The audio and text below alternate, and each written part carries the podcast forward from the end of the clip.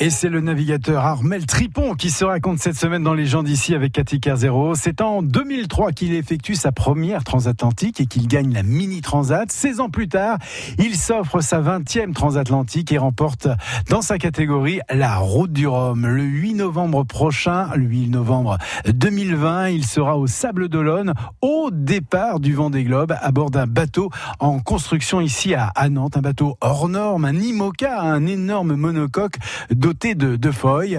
Euh, ces euh, éléments peuvent faire voler le bateau sur l'eau, un bateau euh, qui sera assez extraordinaire. Voilà, on est parti un peu d'une page blanche. Alors, il y a déjà eu des foils, mais là, on est parti sur des dimensions de foils qui sont conséquentes puisqu'on a 7 mètres d'envergure. Donc c'est colossal. Voilà, on ne sait pas encore comment le bateau va réagir et comment moi je vais pouvoir réagir et maintenir aussi une cadence. Ça va être ça l'enjeu. Est-ce que là après, il faut tenir quelques mois quand même avec le Vendée Globe C'est 74 jours le dernier record imaginer descendre autour de 70 jours c'est un rythme infernal. Un bateau construit chez nous Oui, donc euh, chantier naval Black Pepper qui est à Nantes depuis maintenant trois ans, avec qui je travaille depuis plusieurs années, qui vient euh, grâce à finalement le concours de la ville de s'implanter euh, Bas-Chantenay, où il y a tout un, programme de développement euh, lié, lié à la mer et de redonner un peu cette ambiance maritime. Donc du côté des chantiers de l'Esclin, là Entre l'Esclin et Cheviré. Le futur pôle nautique nantais. Exactement. On aimerait bien le mettre à l'eau à Nantes. Symboliquement, ce serait plutôt chouette. Maintenant, euh, faut qu'on regarde la faisabilité parce que c'est quand même des bateaux un peu compliqués avec 4,50 m de tirant d'eau. Mise à l'eau et premier test prévu quand?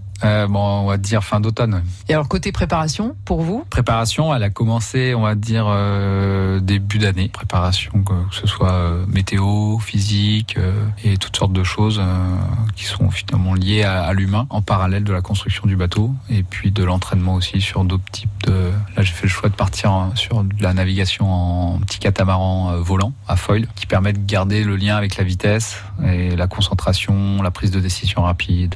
Ils peuvent être après dupliqués euh, sur l'IMOCA. Est-ce que la vie que vous menez là, ça vous laisse du temps pour euh, une vie perso, d'autres passions, enfin d'autres choses à côté, ou est-ce que vous êtes totalement happé par la voile, le nautisme Ça m'occupe effectivement pas mal. C'est des sujets qui sont vastes, quoi. on peut aller très très loin dans chaque domaine finalement. Donc voilà. Après, voilà, faut savoir des fois, euh, surtout bien s'entourer, je crois, et puis euh, déléguer des choses. Quoi. Voilà, aussi garder du temps pour soi, sa pour famille, sa famille, bien sûr. Essayer d'avoir un équilibre, et parce que c'est cet équilibre-là aussi qui permet euh, après d'être plutôt bien sur l'eau. Quoi. À propos de famille, vous disiez que donc le virus de la voile et de la mer n'était pas venu de votre propre famille quand vous étiez enfant.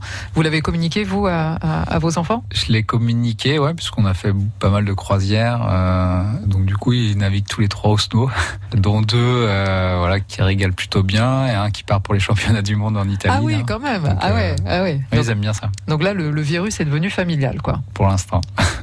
Et en attendant donc le départ du Vendée Globe, vous pouvez suivre la construction et la préparation du navigateur nantais sur son site. Hein, vous allez sur armeltripon, Les gens d'ici, un portrait à réécouter et surtout à, podcaster hein, sur notre site francebleu.fr. Il nous rejoint dans quelques minutes, Bastien Michel, et avec lui, on va découvrir notre territoire avec le grand jeu des indices. On découvre ensemble.